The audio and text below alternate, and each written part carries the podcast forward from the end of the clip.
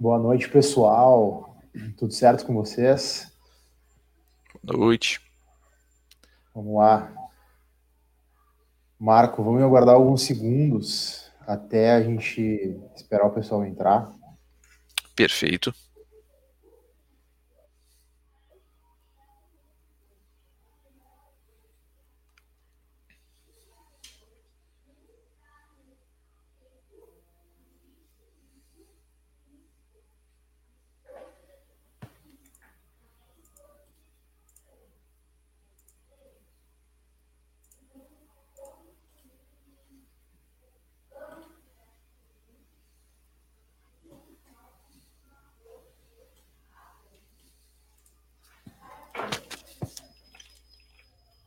pessoal tá entrando, o pessoal tá entrando.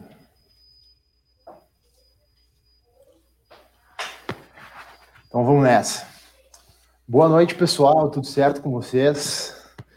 Para nós é uma honra muito grande estar aqui compartilhando conhecimento, disseminando a informação para todas as pessoas que nos acompanham. Nós estamos aqui hoje para realizar o 46º webinar da Introduce, com um assunto muito interessante que se coloca em pauta sobre o workforce management. Não deixem de perguntar, não deixem de questionar, colaborar com a gente, porque é muito legal a gente ter esse envolvimento com todos, com todas as pessoas que nos acompanham. Também gostaria de lembrar que todos os conteúdos mostrados nesses webinars podem ser acessados tanto no canal do YouTube quanto no Spotify da, no Spotify da Introduce. Vamos lá. Eu sou o Matheus, eu coordeno a área de projetos aqui na Introduce, mas a gente, claro, trabalha muito mais pelo propósito e não pelo cargo. E hoje aqui comigo está o meu grande parceiro de outras vezes, de outras vezes na web, um grande amigo pessoal fora do trabalho, que é o Marco, cara que manja muito desse assunto que a gente vem falar hoje para colaborar com a gente nessa questão de conhecimento. Marco, te apresenta para a galera aí, por favor. Perfeito, muito obrigado, Matheus. Meu nome então é Marco Ramos, sou gerente de atendimento aqui da Introduce. Trabalhamos então eu e o Matheus juntos, né, em muitas demandas, muitas áreas, em muitas ações. E hoje estamos para o nosso, nosso terceiro webinar juntos, né? Hoje falando de um, de um assunto que mais relacionado a pessoas, né? Geralmente a gente traz um assunto mais técnico, um assunto da área de, de tecnologia, e hoje estamos permeando por outros, por outros caminhos, digamos assim. Ótimo, é isso aí. É sempre bom esse, esse envolvimento com, novas, com novos caminhos, novos tipos de conhecimento. Já ligado a isso, para a gente poder espalhar cada vez mais essa semente de outros tipos de conhecimento que a gente proporciona aqui, pessoal, não esqueçam de curtir, não esqueçam de comentar, compartilhem nas redes sociais de vocês do, do, do que a gente está fazendo aqui hoje. Espalhem e nos ajudem a espalhar essa semente pelo mundo para a gente poder disseminar cada vez mais o conhecimento, estar conectado com cada vez mais pessoas. Sempre construindo histórias. Marco. Exatamente. Nós sabemos que a força de trabalho é, é sempre o que move as entregas uma, de uma empresa, de um time. Então, para contextualizar para as pessoas que nos assistem aqui, explica para a gente o que, que é WFM. Maravilha, Matheus. Então, uh, para falar, começar a falar sobre WFM, né, para a gente pegar todas as, as nuances desse, desse assunto que a gente poderia com certeza falar de muito mais de uma hora, né, Matheus? Mas vamos vamos nos ater a, ao nosso ao nosso tempo aqui, trazer de uma forma condensada e bem legal para o pessoal entender e, e poder, né, Uh, aplicar nas suas empresas, nos seus negócios, nos seus, nas, sobre suas responsabilidades e, por que não, na vida pessoal. Mas vamos lá, para a gente falar de WFM, a gente tem que entender o conceito. Esse conceito foi adaptado de algumas literaturas e me permitam a, a leitura para destacar alguns pontos. Então, o WFM, Workforce Management, o gerenciamento da força de trabalho, é prever a demanda de trabalho e aplicar recursos habilitados para lidar com tal demanda, atendendo a meta de serviço com qualidade e planejamento. Certo? Uh, todas essas palavras juntas, né? Precisamos então esmiuçar um pouquinho, separar cada uma delas para a gente entender do que que a gente, do que que a gente, que, que o WFM na verdade trata. Começando então pelo início da frase, prever a demanda de trabalho. Ah, todos temos uh, demandas, né, necessidades, solicitações, enfim, dentro dos nossos trabalhos, nossos cargos, nossos setores, nossas empresas, e elas podem vir de, de com, digamos assim, um volume, né, uh, muitas vezes indefinido. Às vezes temos mais demandas, às vezes menos demandas, mais telefonemas, mais e-mails, menos menos e-mails. Enfim, toda essa demanda que, que chega para a equipe, para o time, para a empresa uh, resolver, é um fator extremamente importante. Segundo fator, recursos habilitados. Recursos habilitados para lidar com esta demanda. Quem são os recursos habilitados? Aqui estamos falando de pessoas, efetivamente a equipe. Pessoas como, como eu, como o Matheus, né, que uh, são, devem ser, digamos assim, consideradas como pessoas, né, que tem o seu horário de trabalho, que tem a sua dedicação ao trabalho, a sua vida pessoal, e nesse caso precisam ter habilidades, né, estar habilitados, precisam ter treinamento, precisam ter a preparação necessária para atender, uh, atender essas demandas. Com tudo isso, vamos a quase a última parte da frase, a, atendendo a meta de serviço. A meta de serviço, ou seja, o que nos rege, o que nós tentamos uh, resolver, atender, certo? O quanto que nós demoramos, quanto que nós levamos para atender essas demandas que chegam para essa equipe. E por fim, tudo isso com uma muita qualidade e, e muito planejamento muito planejamento também. É bastante coisa. É bastante coisa para a gente se preocupar, porque a gente fala de muitos pontos cruciais aqui para fazer a engrenagem girar na hora de na hora de cuidar da equipe, né? Na hora de cuidar das demandas e tal. Mas aí a gente tem que perguntar também nesse ponto o quão importante, o quão importante é tudo isso que tu comentou, a demanda de trabalho, a meta de serviço, que logo logo a gente pode traduzir isso como SLA, mas uh, o quão importante é tudo isso dentro do processo de montagem do Workforce Management. Não, perfeito. A gente tem que considerar, Matheus, para, digamos assim, começar a, a, entender esse, esse ponto. Então, justamente, o que, que é o SLA e como que a gente vai chegar aí. Mas vamos pensar um pouquinho mais amplo, primeiro de tudo, em outro ponto. Vamos pensar em satisfação. Aqui eu fiz uma relação entre o SLA, que é o quê? O nível de acordo de serviço, ou seja, é um geralmente um tempo acordado entre empresa, entre fornecedor e entre cliente, que diz que uma determinada uh, necessidade, uma determinada solicitação, uma determinada demanda deve ser atendida em um determinado período de tempo. Uh, do outro lado da, da fórmula, eu trouxe o clima organizacional. Por que o clima organizacional? Porque a satisfação uh, de ter um SLA atendido é bom geralmente para quem? É bom para o cliente, é bom, pode ser bom para a empresa como um todo, como para o gestor, mas talvez para atender esse SLA a gente teve que uh, haviam funcionários esgotados, so, sobrecarregados, né, pouca força de trabalho para atender essa demanda. Então, paralelo ao SLA, temos o clima organizacional, ou seja, conseguimos dizer que a satisfação existe quando o SLA é atendido, ao mesmo tempo que o clima organizacional né? Como que as pessoas estão se sentindo em relação ao processo, ao seu trabalho. Uh, como, eh, justamente o resultado, né, essa satisfação é uma soma desses dois, uma multiplicação, poderia melhor dizendo, né, entre esses, essas duas essas duas questões. Aí precisamos entender então do SLA e como que ele é montado. O SLA dá para trazer ele numa razão, né, uma expressão matemática, que nós consideramos a quantidade de demanda pelo, pela equipe que nós temos. Se nós temos, então, uh, não, é uma razão, não é uma razão matemática propriamente dita de dividir 100 por 10 e o SLA é 10. É no sentido de que existe uma relação entre eles que eu preciso de uma equipe que atenda essa demanda. Né, uma equipe que esteja paralela à quantidade, à quantidade de demanda. E a gente precisa entender nesse caso uh, quem são essa, quem é a equipe, como que a gente considera a equipe, quem é, como que vem a demanda, o que, que a gente pode prever dessa demanda, quem é o nosso SLA, que que o SLA, como que o SLA direciona isso tudo. Para a gente pensar nisso, tem, é. Podemos pensar aqui, só complementar, Matheus, no, nesses, nesses dois aqui como uma vari, como o que, que é cada, cada um, né? Como que eles, eles, ah, digamos assim, existem dentro desta fórmula. Que primeiro, a demanda e a equipe são variáveis, elas não são, não são fixas. A demanda pode ter, ter, ter mais demanda, pode ter menos demanda. Podemos ser uma equipe que, apesar de ter contratado um número X de funcionários, pode ter menos pessoas no momento, pode ter mais pessoas mas o SLA geralmente é fixo.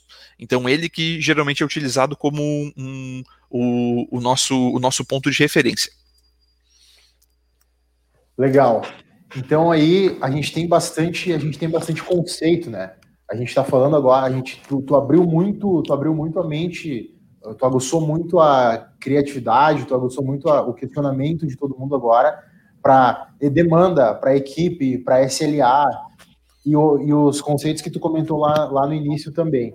Vou abrir um pouco mais sobre cada um, sobre cada um desses conceitos agora para ficar mais claro, para a gente conseguir entender toda essa, toda essa miscelânea que é o Workforce Management. E aí vamos começar com o SLA. Perfeito, então. Vamos lá. O SLA, então, na tradução do inglês, né, o Service Level Agreement, ou seja, um acordo de nível de serviço, que basicamente nos diz, então, um, um tempo, né? Geralmente é um tempo. O que quer dizer com esse tempo? Utilizando um, uma, um exemplo aqui nosso da, da Introduce, né? Temos o, o, a questão das respostas e de soluções. A Introduce, trabalhando com TI, tem um Service Desk, tem uma equipe de atendimento que recebe diariamente solicitações uh, diversas, de diferentes níveis de complexidade, de diferentes uh, tipos de clientes, de pessoas que têm mais conhecimento e menos conhecimento, e tudo isso influencia, né, tudo isso resulta em uma em um, um SLA, ou seja, um, um, um, horário, um tempo para ter este atendimento no nesse nosso caso aqui, usando bem o exemplo da, da Introduce, né? Por exemplo, em alguns casos temos um SLA de resposta de quatro horas. Ou seja, no momento que nós recebemos uma comunicação, um contato de um cliente, um contato de um de alguém com alguma demanda, algum problema, alguma coisa, ele tem até quatro horas, por exemplo, neste exemplo uh, de contrato, né? Tem até quatro horas para a gente dar uma resposta, para dizer assim, opa, estou trabalhando, estou trabalhando na, na tua na tua solicitação.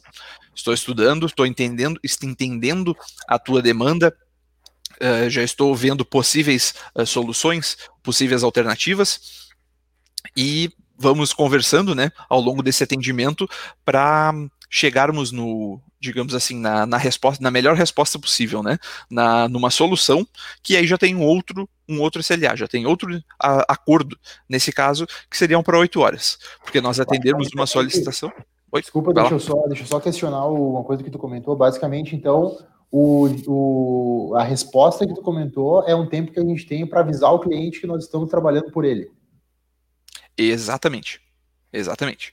É um tempo que nós temos para o cliente ficar sabendo, a empresa ficar sabendo que a Introduce está trabalhando na sua solicitação, na sua demanda, e uh, logo né, entraremos em, digamos assim, em contato para já dar uma solução, para testar uma solução.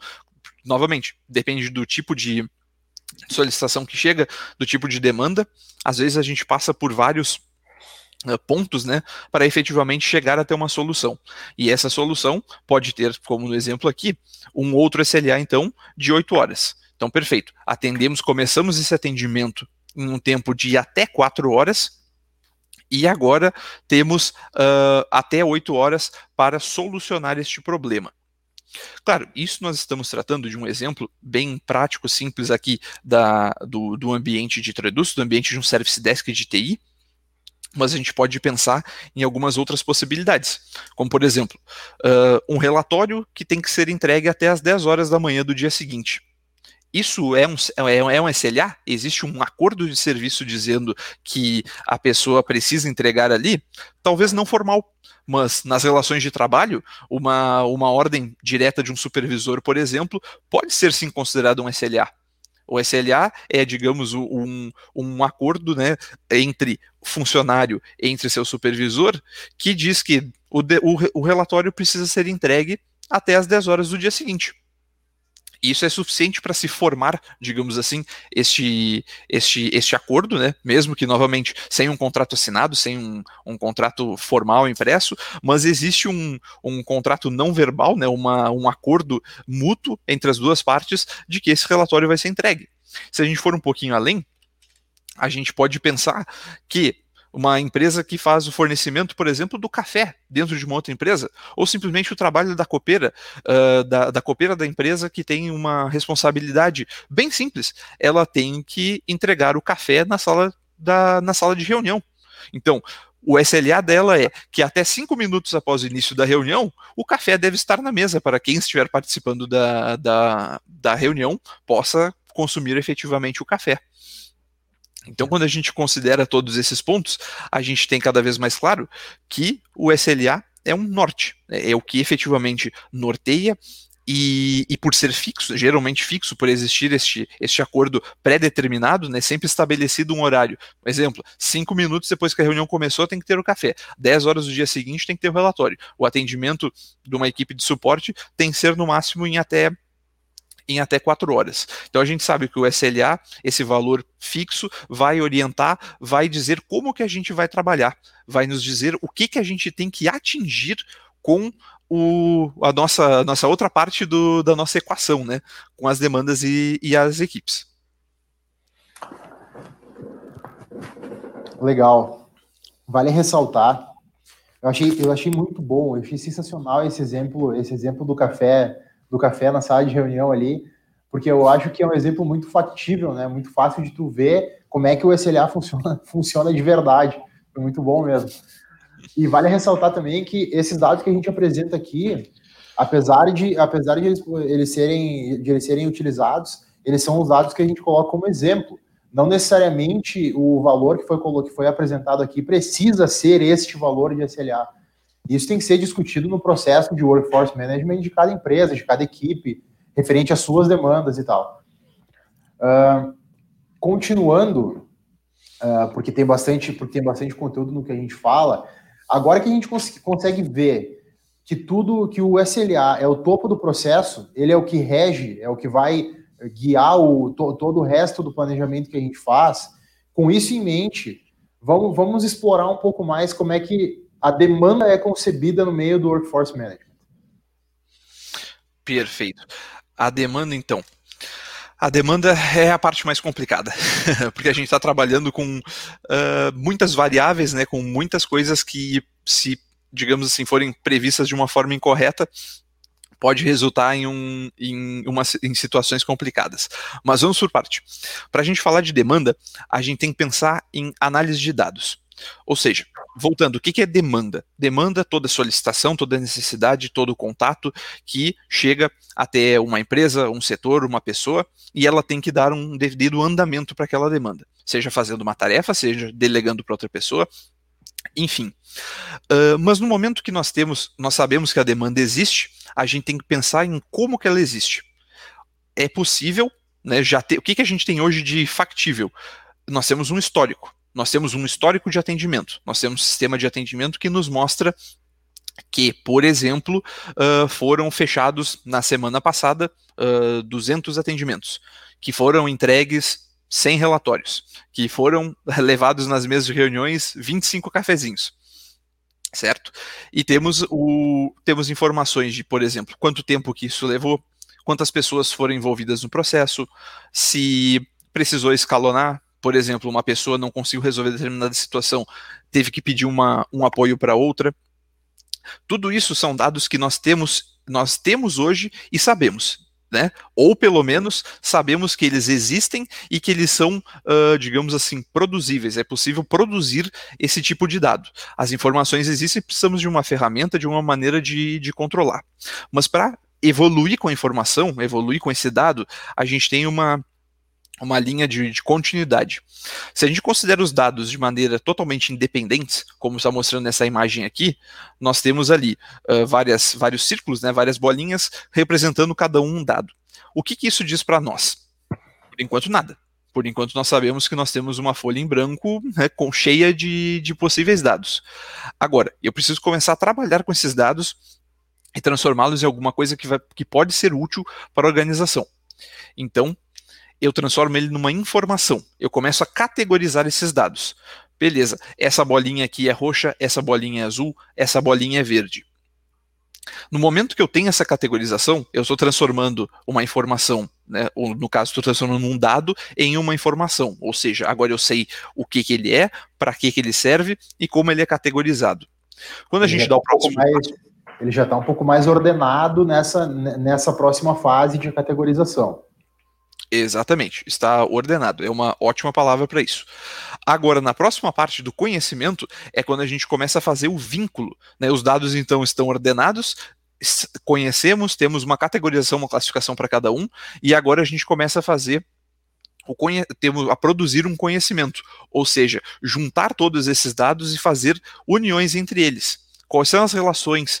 É, por exemplo, o, o tempo de atendimento de determinados chamados versus os chamados versus o, o tipo de solicitação que foi feita.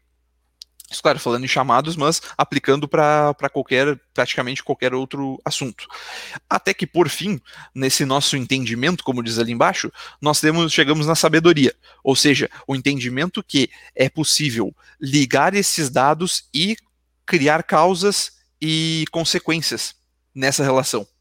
Então, a partir do dado cru, a gente filtra a informação, sabe o que é cada um deles, une cada um deles para ter o conhecimento até que chega na sabedoria, para entender da onde que surgiu, como que ele, o que, que aconteceu com ele.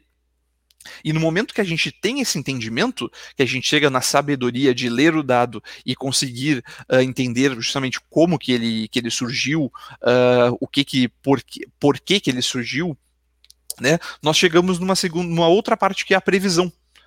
Para nós termos o um entendimento da demanda, nós temos que prever essa demanda. Uma, novamente, de, tudo que já passou, a, passou até agora é um dado estático, já aconteceu, foi armazenado, está disponível em um sistema, em uma planilha, esse dado existe lá. Agora, eu tenho que começar a pensar no futuro. Porque o objetivo, um dos objetivos da WFM é justamente ter uma equipe que atenda a demanda para, uh, para atender o, o SLA. Perfeito. Mas e se eu não sei qual é a demanda? É um grande problema. Um grande problema. Esse, porque seria com esse dado, sabendo, conseguindo prever essa demanda, que tu vai conseguir montar a equipe necessária para isso, correto? Perfeitamente, perfeitamente. Nesse vai chegar um momento que a, a equipe, né, com as suas também suas particularidades, as suas nuances, elas dependerão da tua previsão para que tu monte equipe. Então, se tu prever, prever que o número de atendimentos será menor, precisamos talvez de tantas pessoas. Se ele vai ser maior, precisamos. Se nós mantermos o número de pessoas, uh, será suficiente para atender? Agora, estamos tratando de uma ciência não tão exata, mas nós podemos fazer justamente previsões. Uma delas que é muito utilizada no setor comercial é o chamado de forecast, justamente uma ideia, né, a partir de nesse exemplo do gráfico, né, as vendas de, do ano de 2012 seguiram aquele parâmetro ali. Qual a expectativa para 2013? O que, que, se espera dessas, dessas vendas? Elas permanecerão as mesmas? Elas diminuirão? E aí, claro, nós temos que considerar vários fatores questão de mercado, questão de, de, de leis, uh, leis trabalhistas, de mudanças de governo, enfim. Isso, claro, aqui no exemplo, num, numa previsão comercial, mas no, no caso, precisamos saber se nós vendemos tanto assim, é, é uma possível consequência, né, a sabedoria da nossa ligação dos dados, de entendermos que vendendo mais produtos tende-se a ter uma maior demanda a nível de atendimento a nível de atendimento que eu digo pode ser a nível de venda, a nível de a nível de algum tipo de contato com o cliente. E aí já temos que preparar a equipe pensando nisso. E quando a gente fala de previsão, tem algumas coisas que a gente pode uh, identificar já, digamos assim, no, no, no, meio do caminho, né? A gente está preparando, pensando em como, em como a demanda vai chegar para a gente. Um ponto que às vezes é, é até ignorado é, por exemplo, um feriado. Aqui no exemplo 7 de setembro. Ele é uma armadilha na nossa previsão. Por quê? Vamos supor que o 7 de setembro caiu numa segunda-feira, né, Matheus?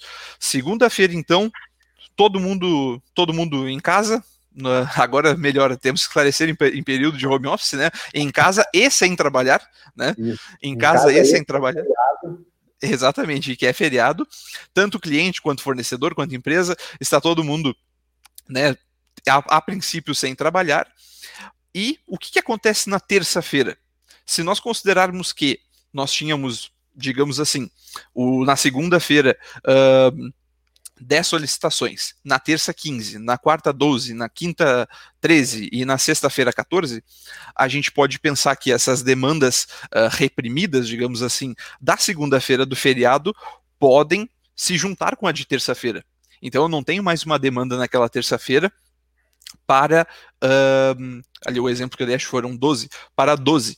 Eu vou ter uma demanda que possivelmente é 12 e mais uma porcentagem do feriado. Não quer dizer que esse, esse, é, necessariamente todos que não ligaram no, na segunda-feira de feriado vão ligar na terça-feira.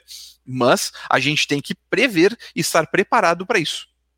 E essa, é uma, e essa é uma das belezas também de, de trabalhar com workforce management. Né? Não consegue, não, não existe de forma tão factível assim que tu vai conseguir prever que porque teve um feriado vai ter mais X solicitações e eu tenho que estar preparado a gente o, o que acontece é uma previsão baseada em números que nós já tivemos no passado. Perfeitamente. Perfeitamente. E da mesma forma, a gente tem que começar a pensar, né? Vamos dizer, o feriado é no 7 de setembro. Quando que eu tenho que agir sobre ele?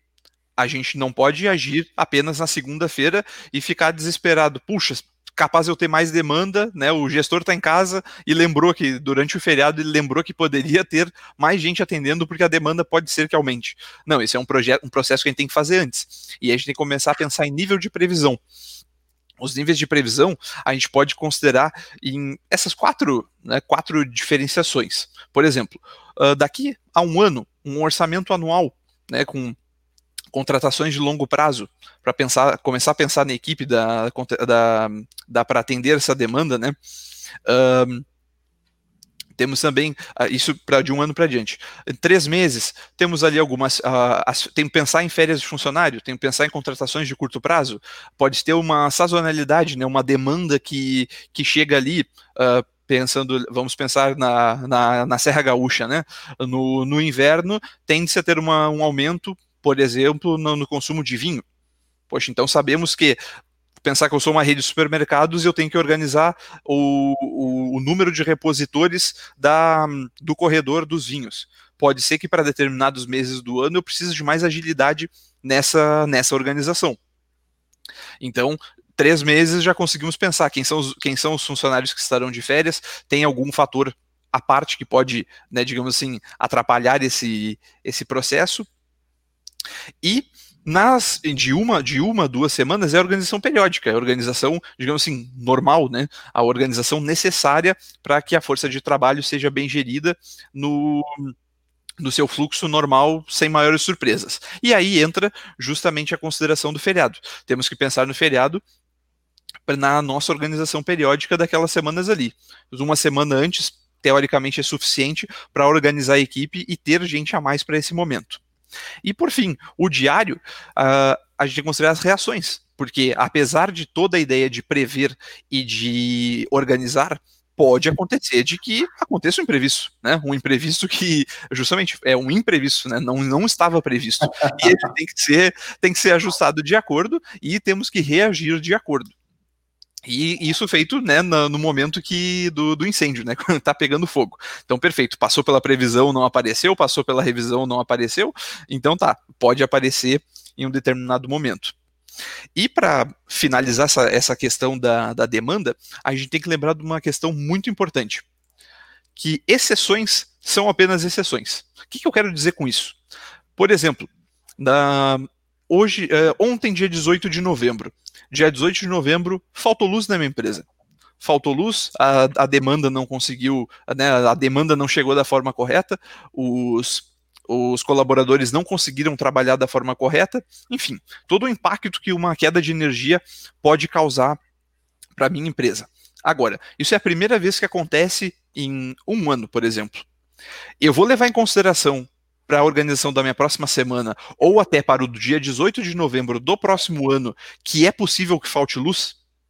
Não, Não temos razões para acreditar que faltará luz no mesmo período, no mesmo momento e pelo mesmo motivo.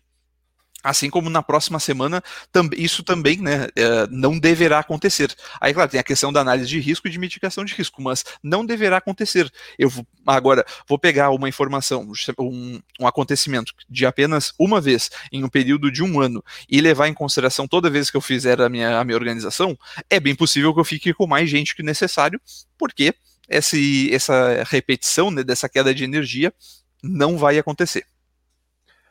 Beleza, ótimo. Ótimo exemplo em questão da energia também, né? Não, não existe nenhuma razão para a gente pensar que, um, que, uma coisa que é tão atípica vá, volte a acontecer sem que seja um imprevisto.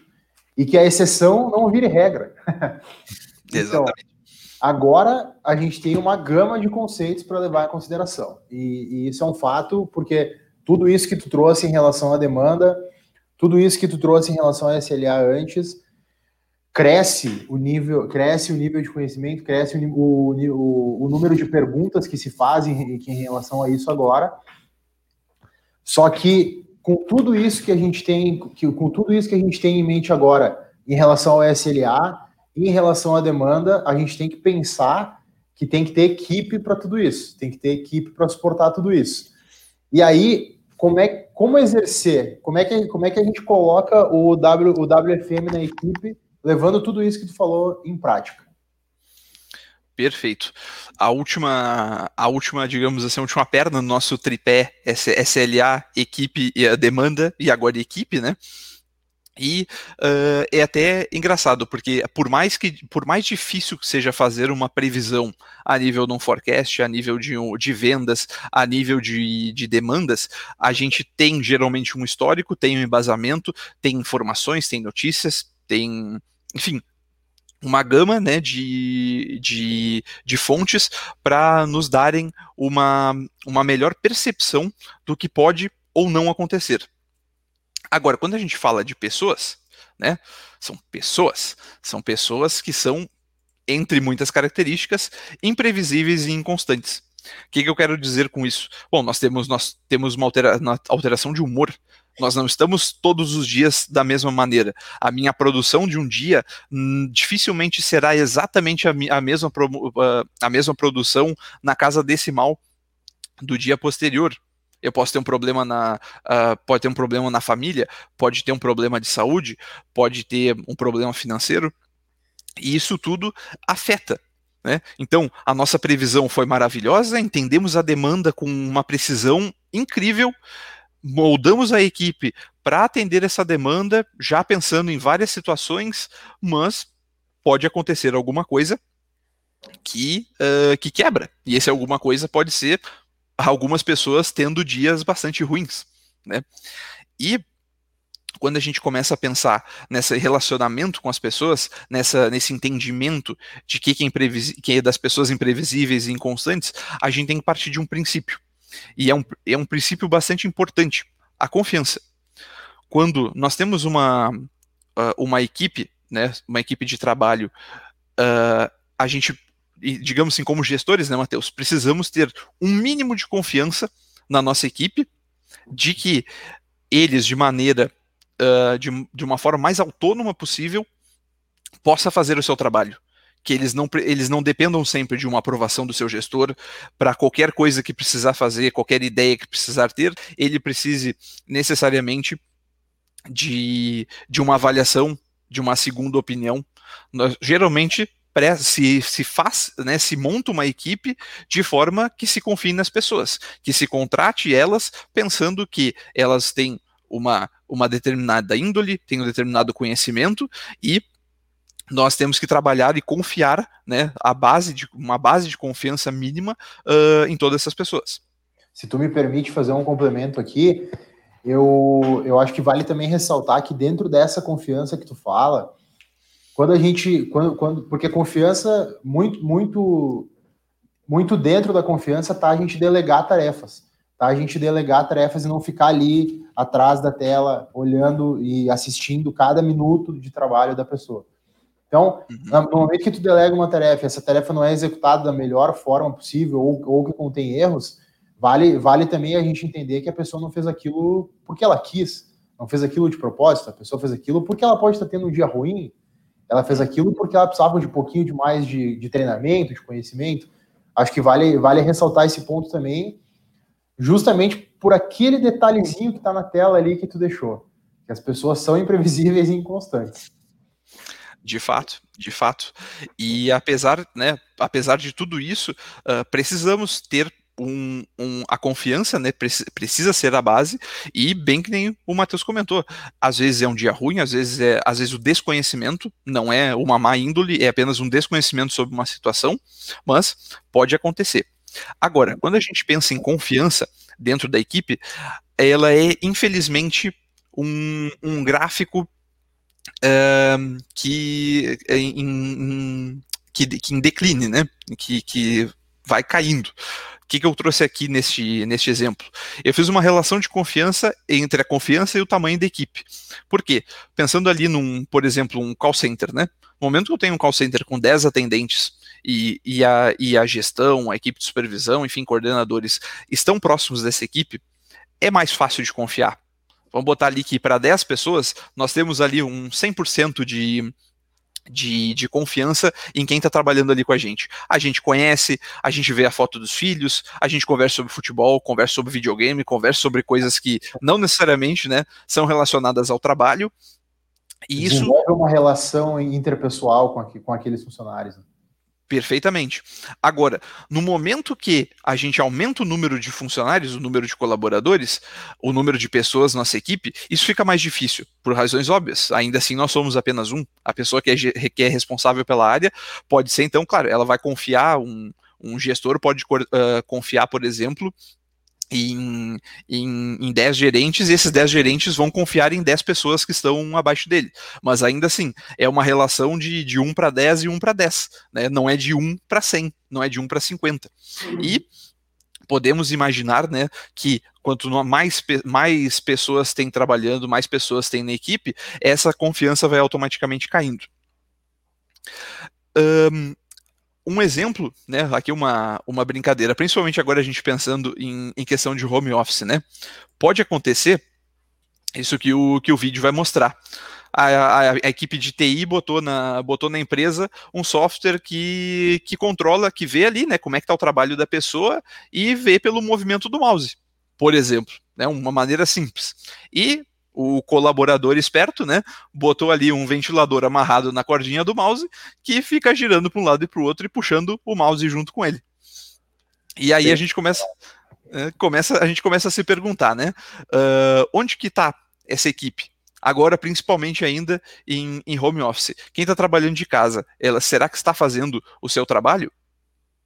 Uh, muitas vezes sim, às vezes pode ser que não, mas às vezes são outras situações e que são uh, ou naturais, né, ou necessidade fisiológica básica, ou simplesmente alguma, algum outro tipo de atendimento para dentro da empresa, ajudando um colega, tendo treinamento, pode estar almoçando, pode estar indo do banheiro. E nesse momento a gente começa a fazer um cálculo, que é entre a capacidade e a disponibilidade. Quando a gente pensa em capacidade e disponibilidade, a gente tem que entender que, por mais que eu tenha um colaborador contratado para trabalhar 40 horas numa semana, eu, ele não trabalhará 40 horas para minha empresa. Isso é fato, né? Aí e não é nem por motivos uh, de, de, de, preguiça, nem nada muito além. É simplesmente porque se a pessoa precisa ir ao banheiro e ela demorar 15 minutos, o teu tempo já não é 40 horas, é 39 horas e 45 minutos. Yeah. Agora, vamos botando alguns, alguns períodos ali. Vamos pegar, por exemplo, tem duas horas de saídas antecipadas de uma consulta médica, mais umas três horas de treinamento, de intervalo, de ajuda a um colega, mais quatro horas. Só para a gente poder contextualizar um, um, pouquinho aqui, quando tu fala que a pessoa foi, foi contratada para trabalhar 40 horas nesse exemplo, mas não está de fato trabalhando 40 horas, ela não está de fato essas 40 horas gerando, gerando receita para a empresa ela não está de fato fazendo, fazendo alguma coisa que vai trazer, vai trazer receita, mas ela está ali de fato na empresa desenvolvendo alguma atividade que seja. É isso? Perfeitamente, perfeitamente. Até um ótimo, um ótimo esclarecimento mesmo. Isso eu me refiro na questão das pessoas que são contratadas para fazer um determinado trabalho. Por exemplo, atender o telefone. Ela não vai atender o telefone 40 horas a semana. Ela vai atender o telefone 40 horas esperadas, menos, uh, digamos assim, a vida real. Né? Então, o que, que a gente considera ali? Como a gente está vindo aqui, duas horas de saídas e, e consultas, isso aqui são exemplos mesmo, né? Pensando em algumas possibilidades. Às vezes pode ter um ócio mesmo, às vezes pode ser que a pessoa simplesmente precise levantar da cadeira e pensar em outra coisa. Em dar uma esticada, em fazer alguma outra coisa, porque ela tá ali no telefone faz três horas, já brigaram com ela, já gritaram, e tem que dar uma tem que soltar um pouquinho a, a mente, né? E ficar um pouquinho mais tranquilo. E vamos dizer, eu botei aqui quatro horas como um exemplo para montar. Mas então, no final das contas, eu contratei uma pessoa para 40 horas e ela trabalha 31. Então eu tenho que considerar esse, esse detalhe no nosso, no nosso planejamento. Aí, tendo, essa, tendo, tendo agora essa informação de, de trabalho, do número de horas que ela vai trabalhar por semana, eu já vou pensando em outros pontos. O próximo deles é a contratação de saldo zero. O que, que eu quero dizer com isso? Vamos pensando, todo mundo está assistindo, pode pensar junto comigo. Porque, eh, como é que a gente pode contratar? Vamos contratar para, pelo número médio de atendimentos de um dia e aceitar gargalos? Por exemplo, temos 50 chamadas por dia. Os 50 são atendidos ali, perfeitinho, na média, temos pessoas para atender esses 50. No momento que foi para 60, é uma correria, é estresse, as pessoas ficam. fica complicado, enfim, fica muito mais difícil de, de, de trabalhar quando existe um, um pico, né, um aumento no atendimento. Dessa mesma forma, contratamos para os picos e aceitamos o ócio dos funcionários? entendemos que, cara, vou, vou, contratar então para 60 chamadas por dia, entendendo que, tal, que a maior parte das vezes eu vou ter 50. Então, talvez eu vou ter uma pessoa, as pessoas vão ter um tempo a mais ali que não vai ser produtivo.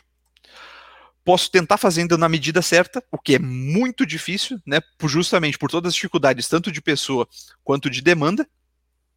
E qual é a, a, uma uma proposta, né? Pensando assim, não existe certo ou errado, mas uma boa proposta seria a contratação para os picos e, uma mudança na palavra, inovar com o ócio. O que, que eu quero dizer com inovação com o ócio?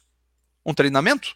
O tempo que, os, que as pessoas estão uh, sem efetivamente uh, trabalhando e gerando renda, né, que nem o Matheus muito bem comentou, elas podem estar fazendo treinamento, pode estar buscando uma certificação, pode estar assistindo uma palestra motivacional, pode estar fazendo ginástica laboral, e isso tudo, de uma certa forma, né, virá como um, um, uma renda para a empresa, porque um, espera-se, né, eh, considerando tudo, tudo que a gente que a gente vê hoje que as pessoas, quanto melhores treinadas, mais engajadas, com mais interação né, e mais liberdade na, no seu trabalho, geralmente dão melhores resultados. Então, a, digamos que a renda virá de uma outra forma. Aí vale ressaltar que né, né, nessa parte que tu falou, não tem um. Me corri se eu estiver errado, mas parece que nessa parte que tu falou, para a gente poder contextualizar aqui, não tem um certo e errado. Não tem uma, não tem uma, uma linha onde eu digo é assim que a gente tem que fazer porque isso vai depender de organização para organização, vai depender de empresa para empresa, de processo para processo. É, bem como tu falou agora das pessoas, que quanto mais engajadas as pessoas estiverem no seu trabalho, no, no processo diário de fazer as coisas, com certeza muito mais elas vão render, né? Isso aí. Esse é o esperado.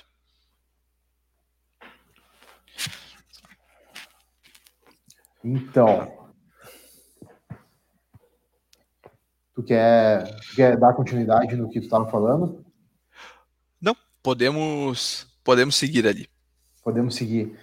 Tá. Ainda, a gente ainda tem um, um, um pouquinho de conteúdo para falar, que aqui é o seguinte: é bastante responsabilidade pensar em tudo, em tudo isso que a gente está falando. A gente falou de SLA no começo, a gente definiu todo o workforce management, a gente falou de equipe, a gente falou de demanda, é bastante responsabilidade, é, é muito conhecimento envolvido pensar em planejar, planejar tudo isso. Só que eu acredito que nesse assunto tão vasto, tão amplo que a gente fala hoje, não seja só isso que está dentro desse assunto. Então, o que, o que, o que mais, além de demanda de SLA, de equipe, do conceito que tu, do conceito que tu comentou, das metas de atendimento, o, dos horários que tu colocou, dos processos que tu falou para nós, o que mais a gente pode explorar sobre o Workforce Management? Não, perfeito. Fechando então a nossa, a nossa tríplice ali da relação do SLA e SLA, equipes e demandas, nós podemos pensar em algumas outras coisas, como por exemplo, o WFM é aplicado para qualquer setor ou empresa? O, conceitualmente, sim. Talvez ele vá ter o, a, sua, a sua glória né, num, determinados tipos de operações, mas como exemplo que a gente passou ali atrás. Uh, ali atrás não, agora em alguns momentos anteriormente, quando a gente fala do exemplo do cafezinho, né? Uh, não, é uma, não, é uma empresa, não é uma equipe de atendimento, é simplesmente uma, uma pessoa, uma empresa, é uma, uma moça ali, uma copeira, que fará a entrega do, do cafezinho na, na sala de reuniões e os conceitos do, do WFM, pensando que eu tenho um tempo para esse atendimento, quem é a melhor pessoa para fazer esse para fazer essa tarefa, um, quantas pessoas eu preciso para essa tarefa, tudo isso a gente pode utilizar como base para tratar, tratar de algumas questões bastante uh, que justamente que às vezes não, não pediriam talvez um, um grande gerenciamento, né, uma pessoa, enfim, um time, uma equipe, um envolvimento de N pessoas, mas que pode ser, uh, pode ser uh, utilizado né, por pessoas de justamente diferentes setores, diferentes cargos. O que nos leva ao ponto da responsabilidade. Quando a gente fala de responsabilidade, a gente precisa pensar o seguinte: precisamos ter uma pessoa, ou mais no caso, para gerenciar a força de trabalho. Ele é, uma, ele é um trabalho que pode ser justamente feito por uma pessoa que está na empresa, pode ser feito juntamente ao setor de RH. Uh, qual é a, a melhor maneira? Dependendo, né, voltando ali que quando a gente trata de um conceito, a gente não tem o certo e o errado, nós temos o que se adequa melhor ao, ao negócio. Gestão de projetos é um exemplo, né? Temos uh, uma literatura, um framework pronto, mas que ninguém efetivamente usa 100% do tempo daquela forma, né, Matheus? Exatamente. Inclusive, não, não acho que não dá para dizer que é um, né? A gente tem um milhão de frameworks prontos que ninguém utiliza exatamente da forma que é. Porque Exatamente. tem muito a ver com como se trabalha naquela empresa. Uhum, exata, exatamente. E dessa mesma forma, a pessoa responsável por isso pode não necessariamente uh, ser uma pessoa. Pode ser, por exemplo, uma equipe, que como a nossa da Introduz. Né? No momento que nós temos um engajamento entre gestor, entre direção, entre o, um, a pessoa que atende o telefone, entre a pessoa que implementa um projeto, entre a pessoa que conversa com o cliente, no momento que cada um, digamos assim, faz a, a, a sua parte na, na organização e principalmente se envolve nesse processo, nós temos um resultado melhor. Necessária, aqui na, exemplificando em frases, né? Envolver os gerentes é uma forma de atingir as metas do negócio, mas envolver a equipe toda é uma forma de garantir a continuidade do negócio. O, o ponto disso é o que? Que, novamente, voltando ao ponto das pessoas, né? As pessoas sendo uh, uh, inconstantes, sendo mutáveis, sendo tendo um dia bom, tendo um dia ruim, é, no momento que elas estão engajadas junto com a empresa e fazem parte, inclusive, da, do processo de, de, de definição disso tudo, ela se torna, ela se torna mais uh, próxima à empresa e eh, tem, tende né, a ter melhores resultados. Então, se é perguntado, se é dada a oportunidade, olha só, temos uma possibilidade de uma folga. Tu quer emendar, por exemplo, numa sexta-feira, a gente já sabe que, vai ter, que a demanda vai estar mais baixa.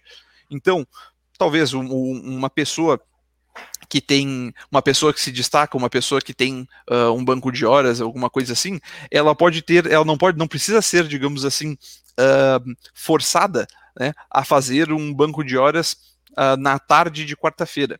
Se a gente sabe como é que é a demanda, se a gente tem o conhecimento de, do que, do, ou pelo menos a expectativa do que, que deve acontecer, do que, que deverá acontecer, a gente consegue trabalhar junto com as pessoas para fazer essas definições. Eu não preciso, então, forçar um período de férias. Eu não preciso uh, forçar um, uma saída de um banco de horas. Ou eu não preciso forçar uma, uma hora extra para determinado, determinados funcionários. Enfim, mas no momento que a gente traz toda a equipe, independente da, da área que tiver, para, digamos assim, colaborar na, na, decisão de como ela mesma pode trabalhar, é um, é um ótimo boost motivacional. E aí a gente volta em outro ponto lá atrás, uh, que a satisfação é uma relação entre o atendimento do SLA e do clima organizacional. Então, temos e, e, equipe, direção, uh, clientes satisfeitos no, digamos assim, no lado do SLA e temos a equipe interna que efetivamente está, uh, digamos assim, correndo para cumprir este, este SLA, também feliz, também engajada, também trabalhando junto com, uh, com toda a equipe. E principalmente no momento que, que, a toma, que é, faz parte da tomada de decisão, que o processo é construído junto, uh, ajuda bastante nesse, nesse engajamento. É muito legal ver, é muito legal ver, ver tu falar isso, porque é uma coisa que a gente vive bastante, meio que diariamente aqui, às vezes. Que quando a gente, quando tu tem esse, esse engajamento da equipe, quando a gente consegue abrir, a gente consegue abrir esse tipo, esse tipo de história, conversar com todo mundo, entender qual que é a necessidade de cada um, esse tipo de, esse tipo de demanda para decidir como vai ser feito num, num feriado ali, por exemplo, começa a vir da própria equipe começa a se naturalizar isso porque já está uma coisa engajada, todo mundo já está na mesma, na mesma linha de pensamento, que nem a gente fala, todo mundo já está na mesma vibe, né? Uhum. Perfeito, perfeito. Isso vem perfeitamente com o próximo assunto que a gente precisa levar em consideração, que é o alinhamento das missão, visão, uh, missão, visão e valores ao workforce management. O que, que eu quero dizer com isso? Que no momento que a gente tem este alinhamento, uh, as cobranças e, a, e os processos, enfim, eles têm que estar adequados de acordo com tudo isso. Então, um exemplo bem simples. Uh, um dos valores da empresa é que a comunicação com o cliente tem que ser de uma forma bastante pessoal. Né? O, a, a conversa, a, a, a, conversa ao telefone, aquele contato com o cliente tem que ser de uma forma Uh, então, pessoal, né, que a pessoa possa falar, possa sentir acolhida. Né? Às vezes tem, tem pessoas que não, não nem têm muita certeza de qual é o problema que elas têm, mas só de falar com outra pessoa, de ser ouvida, já ajuda na, na resolução do, do possível problema, né, Matheus? Então, esse, essas pessoas, isso precisa estar alinhado. E aí, no momento que a gente diz que na nossos valores nós temos que estar, um, nós temos que ter um relacionamento pessoal, o que, que não pode acontecer? Ou pelo menos tem que ser feito de uma forma uh, muito, muito bem feita, né? Se eu, se eu criticar um funcionário por demorar muito num atendimento, eu vou completamente contra ao, ao, que a nossa, ao que o nosso valor está dizendo. Poxa, mas é para eu construir um relacionamento pessoal ou é para eu simplesmente dar bom dia, ó, resolvi teu problema, obrigado, volte sempre? É, é um conflito, certo? Então, para desenvolver um relacionamento pessoal que é uma da, um dos valores, eu preciso ter, consequentemente, um investimento em tempo para que essa comunicação ocorra. Então, por isso esse alinhamento ele é, ele é tão importante. Uh, quase finalizando aqui, pensando na, na, nas dicas, né? Uhum. Nós temos o, o tão falado Omnichannel atualmente, né? Atender por N, uh, N plataformas, estar onde os seus clientes estão, onde os seus onde as pessoas que precisam dos seus serviços estão, ou que precisam do, do seu produto, enfim. Mas o, tem uma, uma, um fator muito interessante, porque, por exemplo, se uma pessoa entra em contato pelo telefone e ela não é atendida no tempo que ela, ela imagina ser o, o na velocidade a mais adequada para ela, ela pode ser que ela desligue o telefone e mande um e-mail. Ah, mas o e-mail é um pouquinho mais lento. Bah, deixa eu já mandar uma mensagem pelo WhatsApp aqui. Então, em vez de tu ter um contato para resolver um problema, tu tem um, três contatos para resolver o mesmo problema. E, voltando à questão de que nem tudo vai ser 100% perfeito? Se uma, se uma pessoa der uma resposta incorreta, der uma resposta que possa ser, parecer um pouco contraditória, a pessoa que, por exemplo, retornou a ligação ao telefone e a pessoa que respondeu o e-mail, digamos assim, numa grande equipe, sem saber que a outra já talvez já deu um mandamento na, naquela situação, ou por uma coincidência, os dois falaram né, exatamente num, num, mesmo minuto e uma deu uma informação diferente da outra. Vai precisar de mais um contato para desfazer o engano depois. Então, perfeito, o Omnichannel é importantíssimo, deve ser utilizado, mas é preciso ter um controle sobre isso tudo para que evite esses, esses pequenos detalhes, né? E finalizando essas, essas dicas, uh, nós temos que considerar que o WFM basicamente são dados e números. Sim, baseado em pessoas, mas temos demandas e temos um SLA que são números. E a apresentação deles, ah, na sua forma mais pura, uh, pode ser, às vezes, dependendo para quem está ouvindo da maneira que é apresentado, pode ser que se torne uma coisa muito complicada, uh, muito, muito difícil de assimilar. Por quê? Porque estamos falando de números. Ah, beleza, ok, reduzimos em, em 5% o, o número de uh, o número de, de pessoas de, em determinado horário para determinado tipo de atendimento. Perfeito? Mas para a gente, digamos assim, fazer jus à utilização do WFM, a gente precisa apresentar isso da melhor forma possível. E da sua forma natural, digamos assim, não é tão amigável pela pela grande quantidade de, de dados. Então, só um detalhezinho, né? Podemos mostrar aqui de formas diferentes como que a aplicação WFM, né, um antes e depois entre eles, sem precisar apelar, entre aspas, portanto, para os números, para que fique uma coisa compreensível para todas as pessoas, tanto as que estão sendo gerenciadas pelo WFM, quanto as pessoas que compraram a ideia e fizeram o investimento da empresa para que isso, para que isso acontecesse ali dentro. Show de bola. Ótimo. É muito. Às vezes eu fico. Às vezes eu fico abismado com quanto conhecimento tem nessa, né, nessa área específica, com quanto dado tem para a gente explorar e melhorar cada vez mais o, o, o, nosso processo interno, o nosso trabalho interno com equipe, com demanda e tudo que foi tratado aqui, aqui, aqui hoje nessa noite. Isso aí. Nós, eu e tu, agora eu vou falar exatamente eu e tu, porque a gente, eu já comentei no começo que tu é meu parceiro de, de, de webinars aí, mundo afora. Já fizemos alguns juntos, e em outros que a gente fez, a gente falou algumas vezes que pessoas, processos e tecnologias, como estava na camiseta que nós usamos em um deles, uh, são cruciais para manter a engrenagem, a engrenagem da empresa funcionando.